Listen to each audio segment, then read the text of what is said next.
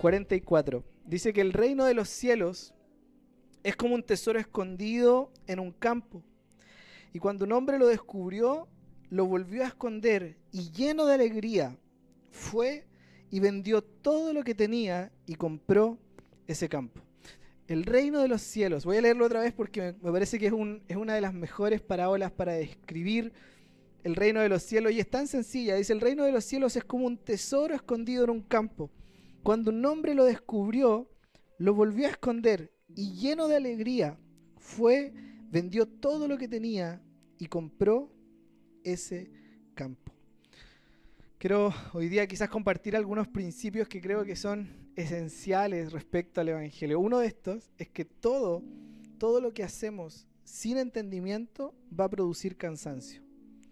Todo lo que hacemos, y creo que se aplica a, todas las cosas en la vida, todo lo que hacemos en esta vida sin entendimiento va a producir cansancio. Y me encanta porque eh, esta, idea que Jesús está compartiendo tiene que ver con el valor del Evangelio y cómo nosotros respondemos a este, a este valor que tiene. Es un hombre, de nuevo, que se encuentra este tesoro. Y cuando encuentra este tesoro, ¿cuál es la reacción que él tiene?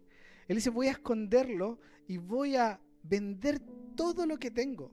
Pero, pero noten esta idea, vender todo lo que tengo, y dice que lo hace con alegría para comprar este campo. Ah, y me encanta porque muchas veces hemos entendido, ah, hemos entendido que el Evangelio tiene un precio que pagar. Muchas veces la iglesia ah, como que denota esta idea de servir o de sacrificar o de estar y qué sé yo. Y terminamos como en medio de estos procesos perdiendo la alegría y perdiendo de vista muchas veces que la vida cristiana parte, e, en esencia, es un reconocer este valor de quién es el que estamos siguiendo.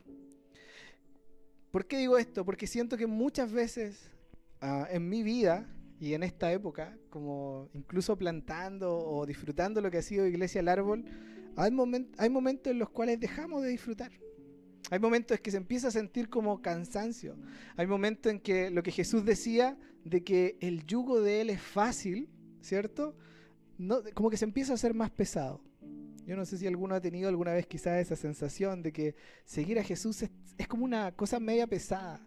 Incluso gente de afuera quizás ve en tu vida o ve en mi vida y debe pensar, no, qué sacrificados porque eh, esto que tienen que hacer, de ir todas las semanas o de estar viviendo una vida de tal o cual forma, es como, sí, porque creo que el Evangelio tiene un elemento que no puedes comprender, que no puedes comprender si primero no se te revela cuál es el valor que está de fondo.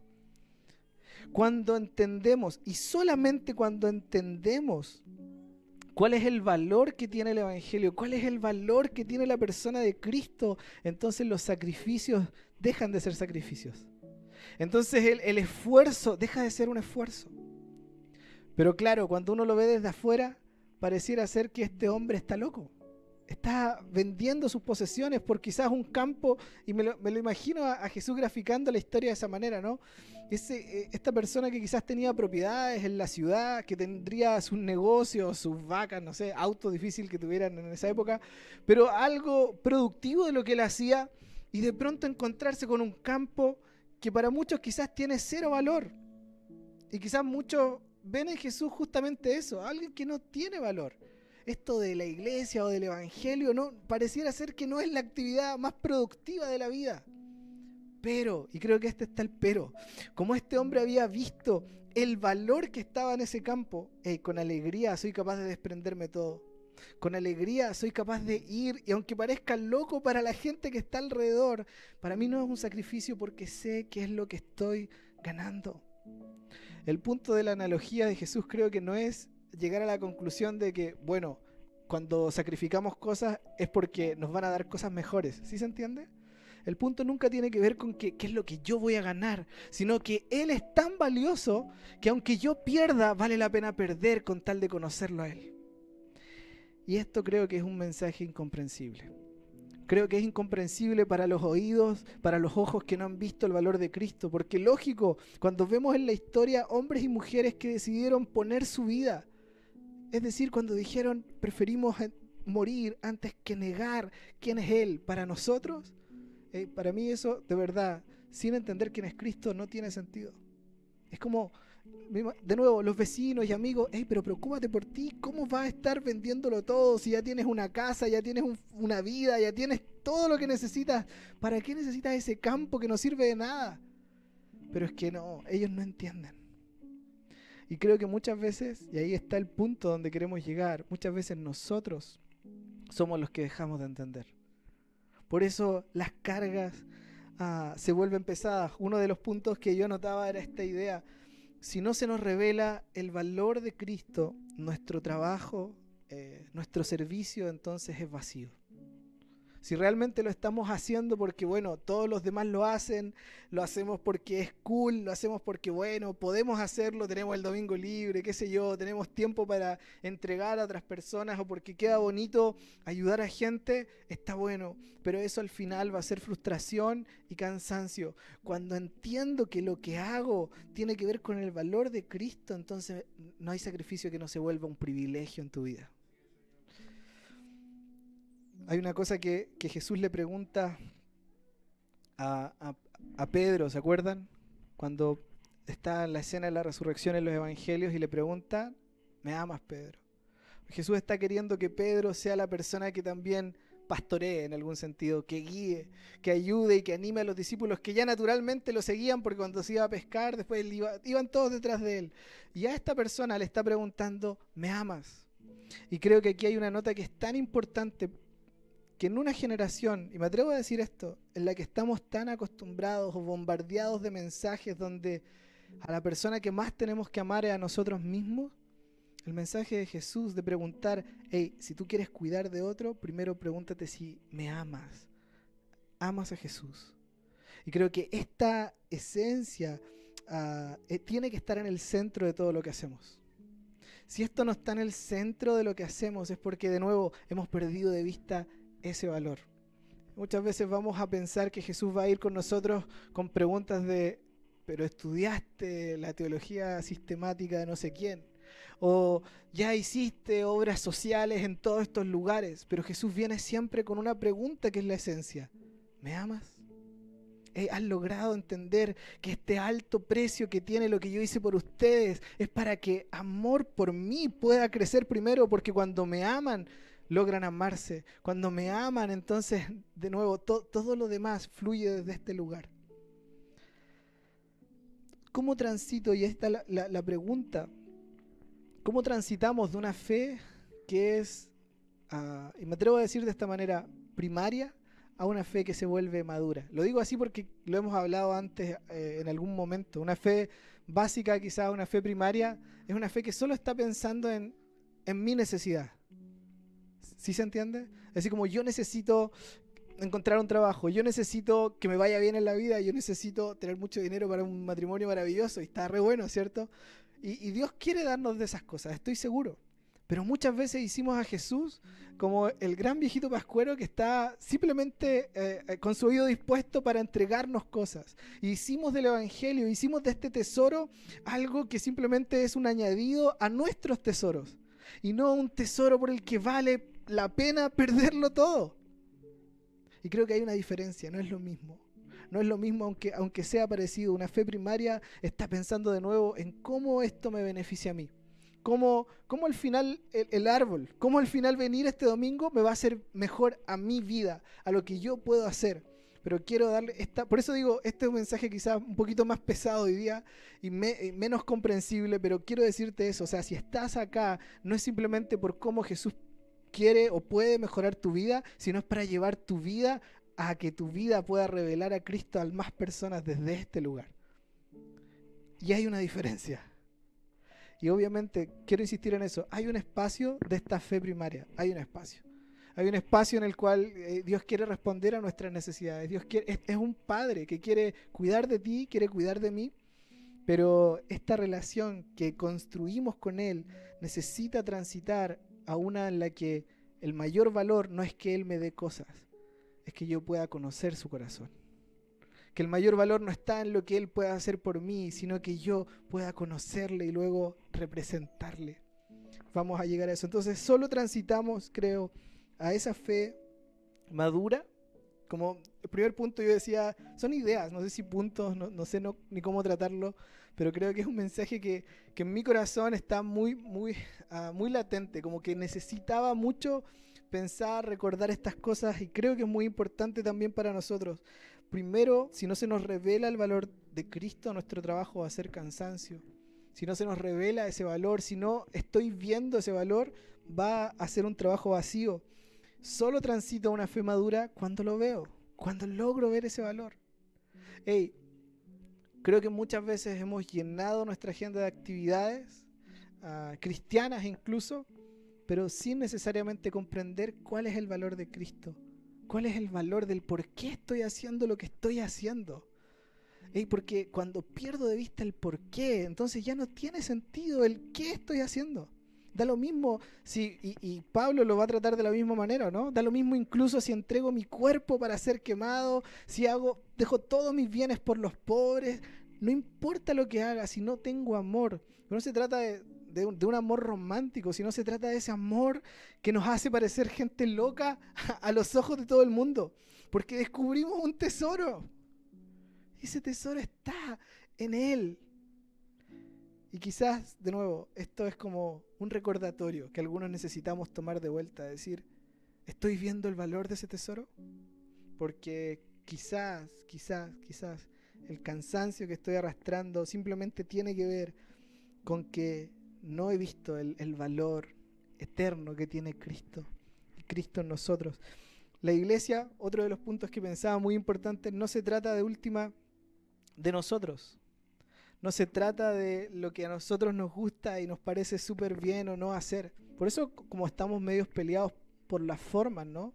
Con las formas, en el sentido de que no es una corbata, no es un traje lo que va a santificar este lugar, es la esencia de pensar que todo lo que hacemos como iglesia se trata de Él. Gálatas 4:19 está diciendo Pablo, yo sufro dolores de parto hasta ver a Cristo formándose en ustedes. ¿Sí, ¿Sí se entiende esa idea? Es, media, es media heavy, pero creo que está relacionada con la misma idea. El gran tesoro del Evangelio es Cristo formándose en cada uno de nosotros. Y Pablo está diciendo, todo lo que hago tiene que ver, y sufro dolores de parto, es decir, aún me duelo porque Cristo pueda, porque ustedes puedan parecerse a Él. Y esto compartía este domingo pasado en, Iglesia Centro, mientras ustedes escuchaban a Janito, ah, de una palabra que también ha, ha, tocado mucho a mi corazón. No sé si alguno vio la película El Sustituto, no sé cómo estamos de tiempo. ¿Sí? ¿El Sustituto? ¿La vieron? ¿No? ¿Sí? Con Angelina Jolie, ¿cierto? Que se trata justamente de una mamá que pierde a su hijo. Pierde a su hijo y con esto notifican a las policías y como que todo el gobierno está detrás de la cuestión y llega un punto en que ella ha hecho tanto ruido y es tanta noticia la cuestión que le llevan a, un otro niño. Le llevan a un niño que es de la misma edad, como del, es muy parecido, pero ella y le dicen, tome señora, qué buena noticia, encontramos a su hijo. Y aquí está su hijo. ¿Sí? ¿Nadie la vio? ¿En serio? Vean, la ganadora de Oscar. Buena, buena película, buena película. Estaba en Netflix, no nos pasamos ahí la publicidad, no va igual. Pero es heavy porque ¿cuántas, ¿cuántas son mamitas que están acá en este lugar? ¿Cierto? ¿Hay alguna? ¿Cuántas de ustedes recibirían si se les pierde el hijo en el súper? Bueno, no es tu hijo, pero se parece mucho. No es tu hijo, pero si le dices Lucas igual viene, así como... Nos parece un poco ridículo, ¿sí o no? Porque Claro, bueno, eso, eso hay que tener cuidado de no perderse también en el súper, no vaya a ser que te entreguen un sustituto. ¿Cuál es el punto? Es como el punto es que cuando Dios piensa en el regalo que es la iglesia, lo que quiere ver formado en nosotros es al Hijo. Él no quiere ver un sustituto, ¿se entiende?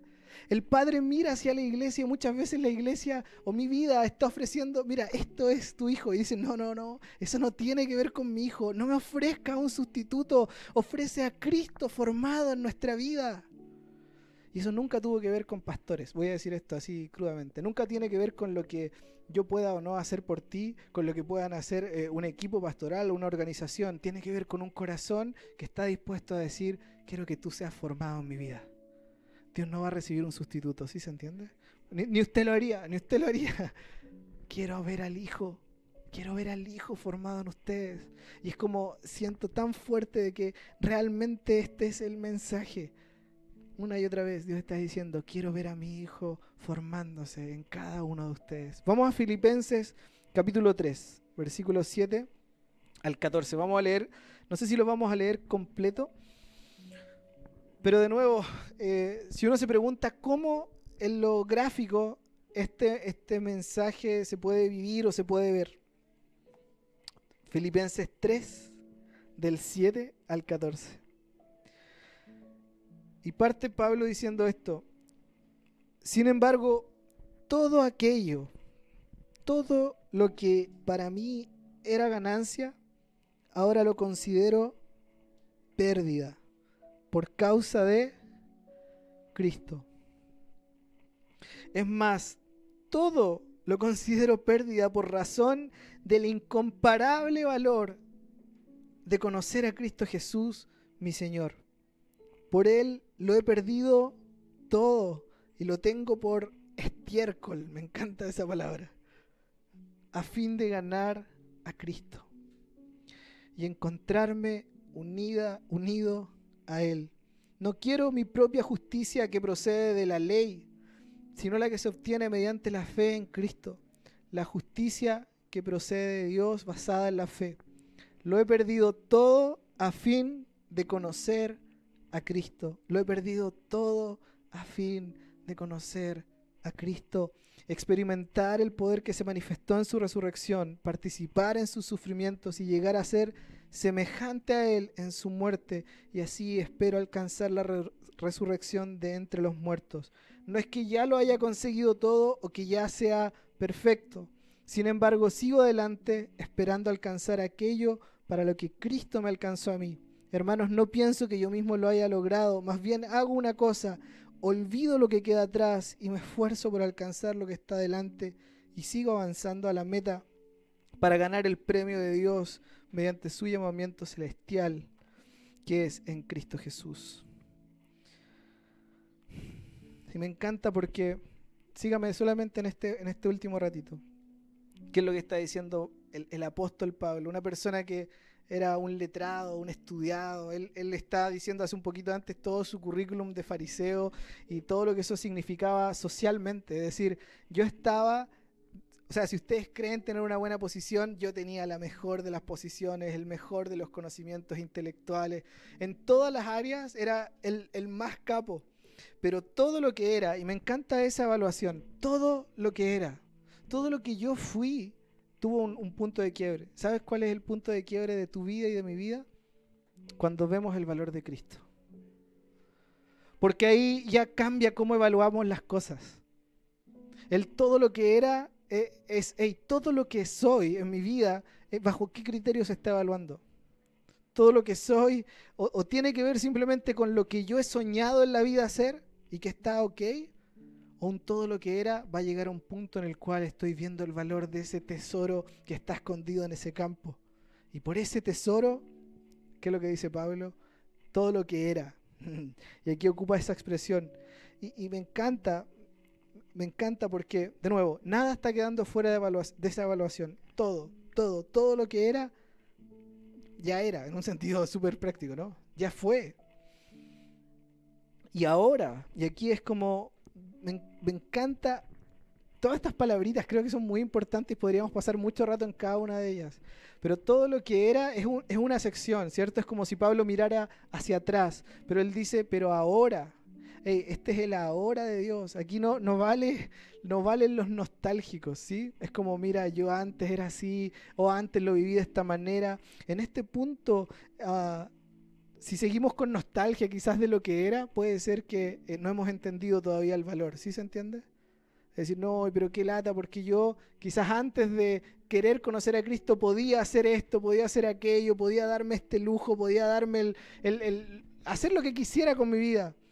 Pero ese entendimiento es porque no ha pasado todavía este filtro, el de realmente entender que no hay otro valor más alto en tu vida y en mi vida que conocer a Cristo. Y el punto de Pablo es, eh, él ya conocía quién era Jesús, ¿sí se entiende? Como muchos de nosotros, ya, ya entendemos quién es Él, ya entendemos qué es lo que Él ha hecho, entendemos cuál es su obra, entendemos gran parte del Evangelio, pero, y aquí está de nuevo lo que es el gran pero, tiene que llegar un punto donde nuestra evaluación es cambiada, donde Pablo está diciendo, incluso todas las cosas me son igual a caca. Todo lo que yo era, ¿qué me importa lo que yo era? Si llega el momento en que conocí a Cristo y dije, por conocerlo, por experimentarlo, estoy dispuesto a renunciarlo todo. Y yo no sé, quiero, quiero hoy día traer esta pregunta. Yo no sé cuántos de nosotros podemos realmente llegar a esta expresión o esta expresión todavía nos queda incomprensible. Porque honestamente, cuando tenemos que ir un poco más allá, y yo siento hablarlo también a los que somos colaboradores en, el árbol y que han llegado quizás a ese punto, siento que hay, un, hay un momento en el que tenemos que darnos cuenta, ¿no? Dios está contando con tu vida y con mi vida para revelar a Cristo a esta ciudad.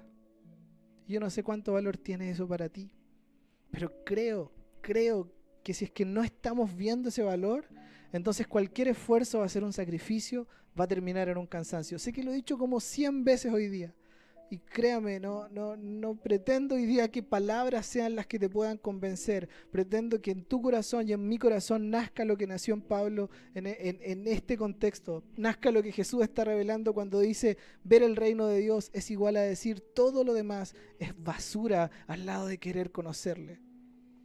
Todo lo demás, todo lo demás. Muchas veces hemos evaluado nuestras relaciones, hemos evaluado nuestros quehaceres, simplemente en cómo eso me afecta a mí, cómo me conviene o no me conviene, cómo me hace más cómodo o me hace más feliz. Y quiero decirte eso, creo que no hay mejor manera, no hay mejor manera de vivir la vida, no hay, no hay vida más plena que detrás de ver el eterno valor de Cristo y Cristo en nosotros. Y esto es incomprensible. Esto es un para mí de nuevo esto es un incomprensible. Pero sueño que los mejores días del Evangelio para la ciudad de Punta Arenas nazcan de estos tiempos. Nazcan de tiempo de decir, ¿sabes qué? Quizás no lo he entendido todavía. No lo he entendido porque cuando evalúo las cosas de mi vida, el progreso del Evangelio tiene cero valor. Pero cómo me va a afectar a mí es todo lo que estoy pensando. Y, familia, no estoy diciendo que hacer planes es algo malo. Lo que estoy diciendo es que en el criterio de mis sueños, de mis planes, de nuestros anhelos, ¿qué lugar va a ocupar que Cristo sea dado a conocer en este lugar? Él está esperando que tu vida y mi vida cuenten para eso. Yo sé que muchos lo saben porque lo hemos compartido y voy a terminar aquí eh, pronto. Pronto no el tiro. Eh, yo estuve o estoy, soy de profesión abogado. Y, desde julio que fuimos al Campo a Fuego, he estado en una lucha ahí constante, porque sé que hay una, una convicción que el Señor puso en mi corazón y quizás la puso hace no dos semanas, sino hace un año o dos años, que era estar abrazando el ministerio a tiempo completo. Y usted comprenderá que eh, trabajar en el ministerio, es decir, trabajar en la, llamémoslo así, en la obra del Señor, a veces no es tan rentable eh, definitivamente como trabajar bajo nuestras fuerzas, nuestros horarios, en, una oficina de derecho. Y el punto, ¿por qué, ¿por qué pongo esto como ejemplo? No para que eh, usted como dice, ¡ay, qué bacán es Pablo! No se trata de eso, estoy diciendo, de hecho, yo me he demorado meses y meses y meses retrasando esta idea de decir tengo que renunciar a esto para avanzar a esto otro. Y si digo la verdad de por qué se ha retrasado, es porque cada vez que infravaloramos quién es Cristo, entonces tienen más valor otras cosas. Porque como no, lo, eh, no se vuelve mi tesoro completo, entonces mi comodidad tiene un precio que es más alto. Entonces mi capacidad de comprarme las cosas que yo quiero, a mí que me gusta la ropa y todas esas cosas, tiene más valor. Pero tiene que llegar a un punto, y creo que eso fue lo que pasó en este mes. De hecho, desde el mes de julio yo ya no trabajo en esa área de la vida. Eh, área en la que tenemos estudio y post-estudio y todas las cosas que uno diría racionalmente es donde uno debería estar. Y, no estoy diciendo que esto tiene que ser para todos, ¿no? Creemos que tu área de servicio es lo que el Señor te capacitó, vayan y hagan lo suyo, pero eh, sentir eso, ¿no? De un punto donde Jesús dice, hey, o, o esto es lo que tiene más valor en tu vida o ya no vale más, no va más. Tiene que haber una hora, ¿no? Ahora lo de anterior se tiene que volver estiércol. Y estiércol es una expresión fuerte, ¿no? Para medir, para, para medir. ¿Por qué te digo y por qué te digo esto? Simplemente creo que hay cosas que a veces hemos abrazado con tanta fuerza.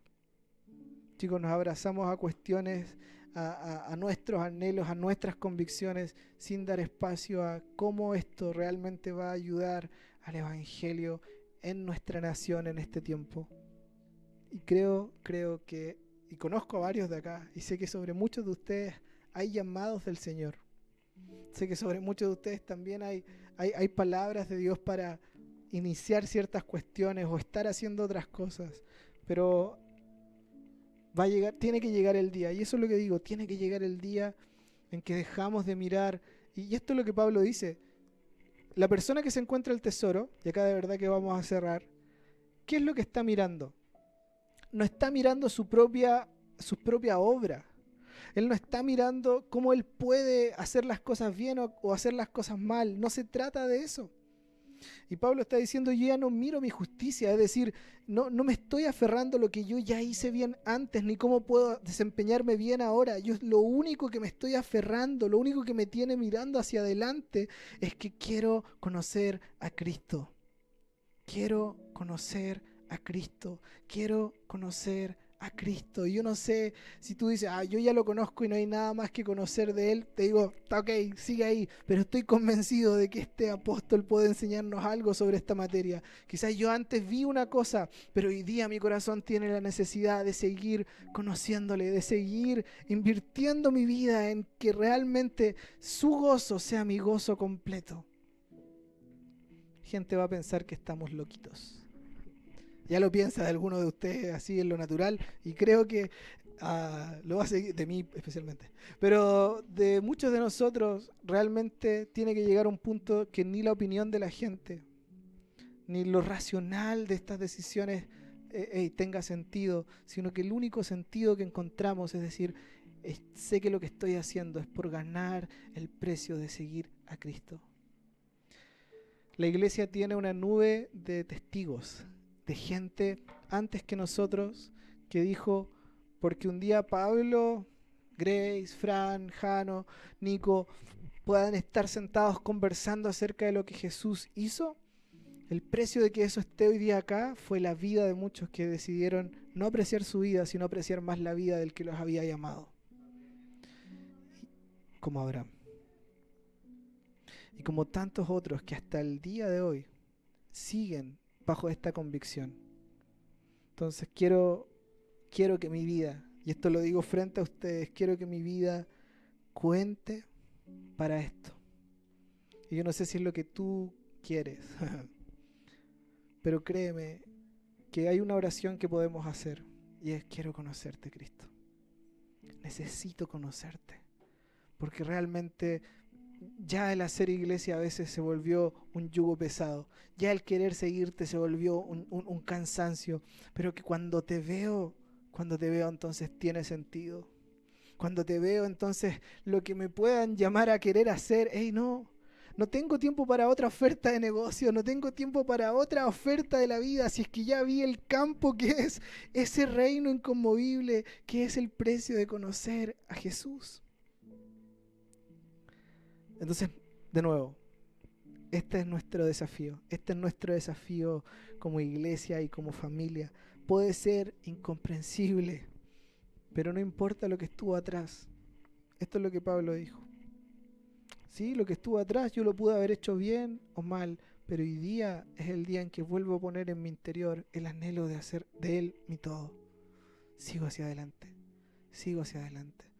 Eh, Roberto nos compartía un tremendo mensaje hace dos semanas atrás. Quizás ver tus propias fallas muchas veces te detuvo. y le dimos tanto valor a nuestros errores que, que, la persona a la que estábamos siguiendo se ve chiquitita, tapada por estos muros que nosotros levantamos para no ir hasta Él. Chicos, tiene que llegar. Ah, chicos, levantó, importa.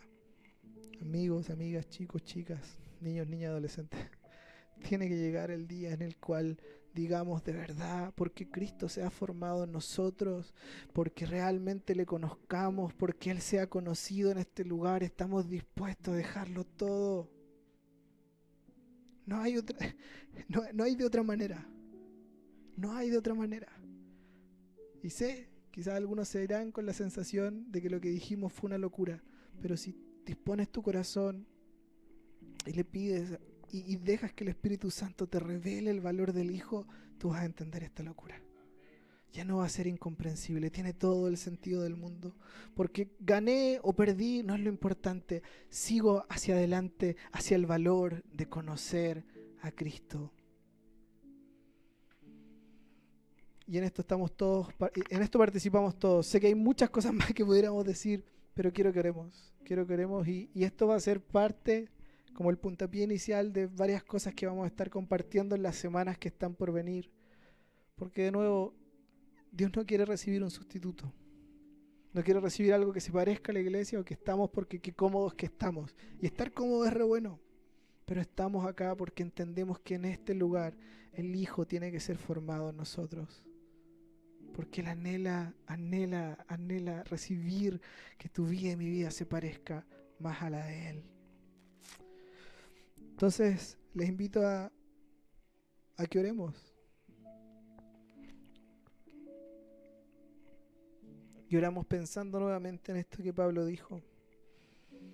Sin embargo, todo lo que era ganancia, ahora lo considero pérdida por causa de Cristo. Todo lo considero pérdida por la razón del incomparable valor de conocer a Cristo, mi Señor.